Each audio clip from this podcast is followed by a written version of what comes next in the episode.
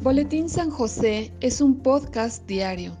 Síguelo para que forme parte de tu vida, te inspire y nutra con la reflexión de la palabra de Dios. Además, con Spotify puedes compartir este episodio y los demás con tus amigos en redes sociales. Solo toca los tres puntos de la esquina superior derecha de la página del episodio. Luego baja hasta compartir, selecciona la opción de la red social de tu preferencia y envíalo a quien tú quieras. Así de fácil. Puedes seguirnos también desde Apple, Google Podcast, Facebook, YouTube con el mismo nombre. En Instagram como Boletín SJ19 y en TikTok como B San José 1903. Interactúa con nosotros, comenta, danos like y contesta las preguntas que se hacen en algunos de nuestros podcasts ubicados al final de cada emisión. Ayúdanos a crecer compartiendo a más personas que necesitan de estas reflexiones y por supuesto con tus oraciones.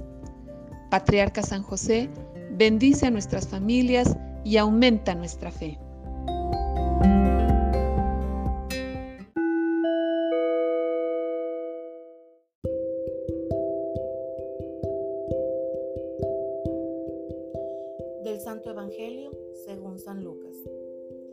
El mismo día de la resurrección, iban dos de los discípulos hacia un pueblo llamado Emaús, situado a unos 11 kilómetros de Jerusalén, y comentaban todo lo que había sucedido. Mientras conversaban y discutían, Jesús se les acercó y comenzó a caminar con ellos. Pero los ojos de los dos discípulos estaban velados y no lo reconocieron. Él les preguntó, ¿de qué cosas vienen hablando tan llenos de tristeza? Uno de ellos, llamado Cleofás, le respondió, ¿Eres tú el único forastero que no sabe lo que ha sucedido estos días en Jerusalén?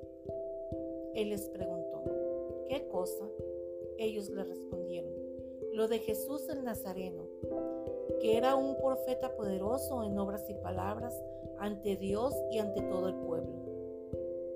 Como los sumos sacerdotes y nuestros jefes lo entregaron para que lo condenaran a muerte y lo crucificaron.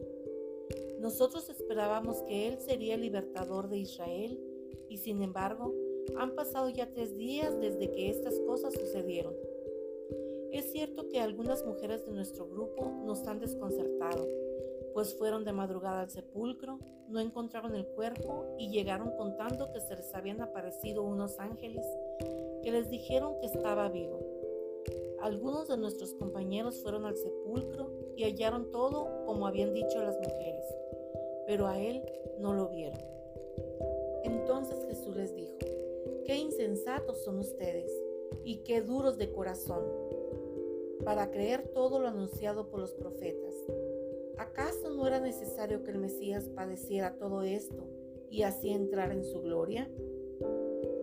Y comenzando por Moisés y siguiendo con todos los profetas, les explicó todos los pasajes de la Escritura que se referían a él. Ya cerca del pueblo a donde se dirigían, él hizo como que iba más lejos, pero ellos le insistieron diciendo, Quédate con nosotros, porque ya es tarde y pronto va a oscurecer.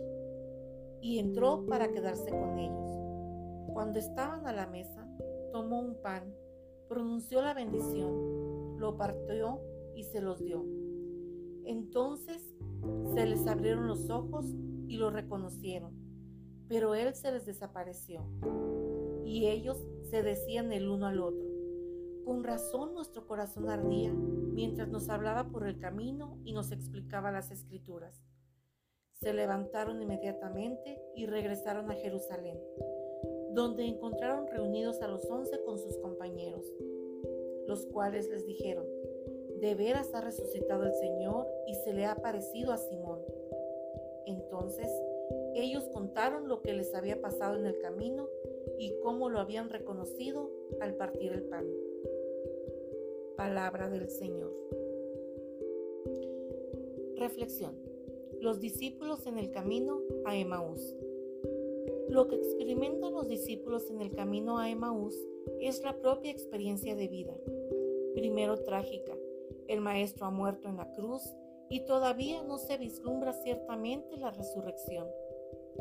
Después, esa tristeza se convertirá en gozo. No saben cómo, pero ellos confiesan que, durante la explicación de la escritura hecha por aquel peregrino, ardía su corazón. Había gran afinidad entre estas palabras y sus esperanzas.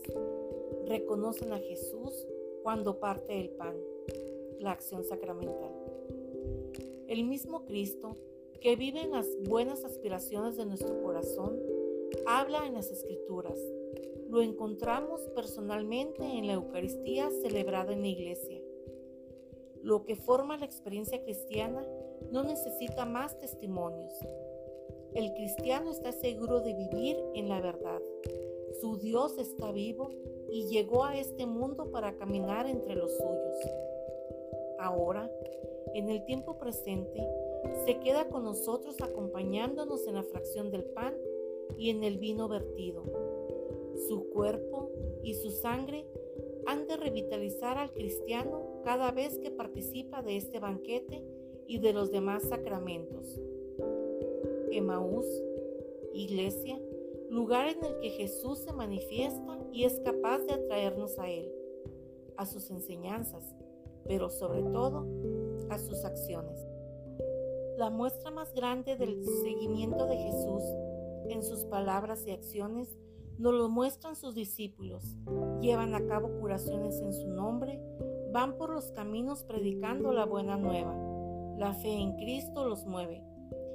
Aquellos incapaces de comprender las acciones del Maestro en el pasado, ahora transmiten su mensaje del mismo modo que Él lo haría.